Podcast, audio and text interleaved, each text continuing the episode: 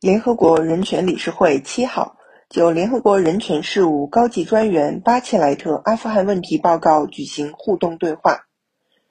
中国常驻联合国日内瓦办事处和瑞士其他国际组织代表团公使蒋端在会上发言，阐述中方在阿富汗问题上立场，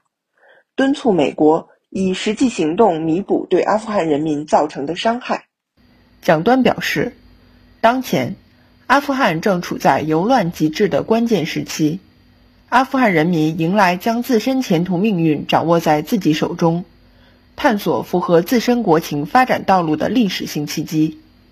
同时也面临人道、经济、反恐、治理等多重挑战，需要国际社会更多理解支持。阿富汗临时政府也应进一步展现开放包容，奉行温和稳健的内外政策，坚定打击消灭一切恐怖组织，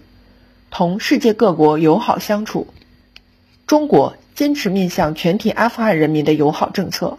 已提供价值近三亿元人民币的人道援助，将继续帮助阿富汗人民渡过难关。蒋端表示，美国是阿富汗问题的始作俑者。据报道，阿富汗战争期间，累计有三万多名无辜平民被美军杀死或因战乱丧生，约一千一百万人沦为难民。美国不负责任地从阿富汗仓促撤军，致使阿富汗人民至今面临着严重人道主义危机。美国不但不担负起帮助阿富汗人民缓解人道危机的应尽职责，反而公然劫掠阿富汗国家资产，进一步加剧阿富汗人民苦难。中方敦促美国立即全面解除对阿富汗单边制裁，